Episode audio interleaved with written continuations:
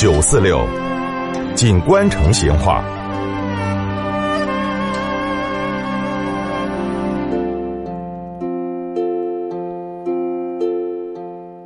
听众朋友，在以前那个娱乐不发达的年代，这个儿歌童谣嘛，就是小娃娃生活后头相当重要的一个部分。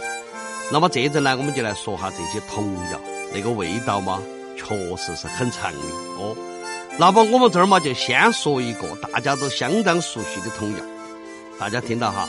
胖娃儿胖嘟嘟，骑马上成都，成都又好耍，胖娃儿骑白马，白马骑得高，胖娃儿舞关刀，关刀舞得圆，胖娃儿滚铁环，铁环滚得远，胖娃儿跟到撵。嘿，这个童谣嘛好记哦，又上口又押韵。这个调子也相当的轻松，所以说以前嘛，算得上是最受娃娃欢迎的童谣之一了。还有个跟胖娃儿有关的童谣，啥子呢？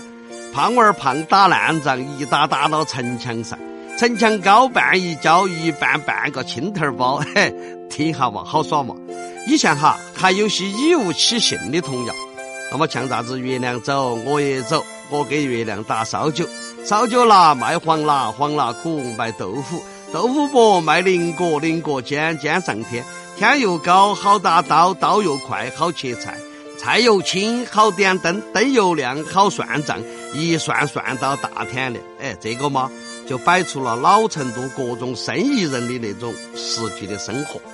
接着哈，我们再来说个相当有意思的童谣哦。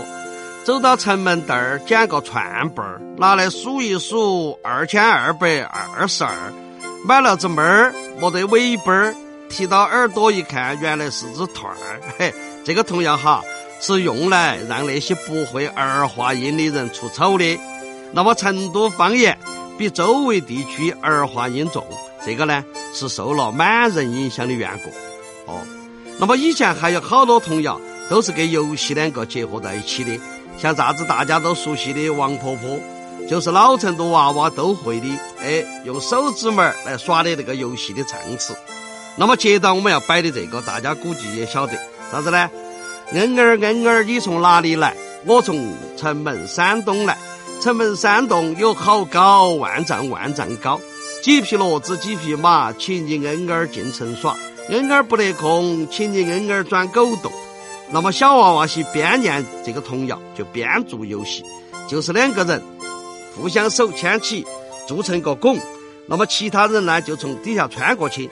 这个童谣将将念完了，正好在拱脑壳的人嘛就要受惩罚，或者来唱个歌，或者来跳个舞之类的。哎，今天这个童谣摆到你是不是觉得相当熟悉啊？从这儿后头哈就可以回味到自己的童年。也可以品出很多老成都生活的味道。好，今天的龙门阵就摆到这儿，下次接着摆。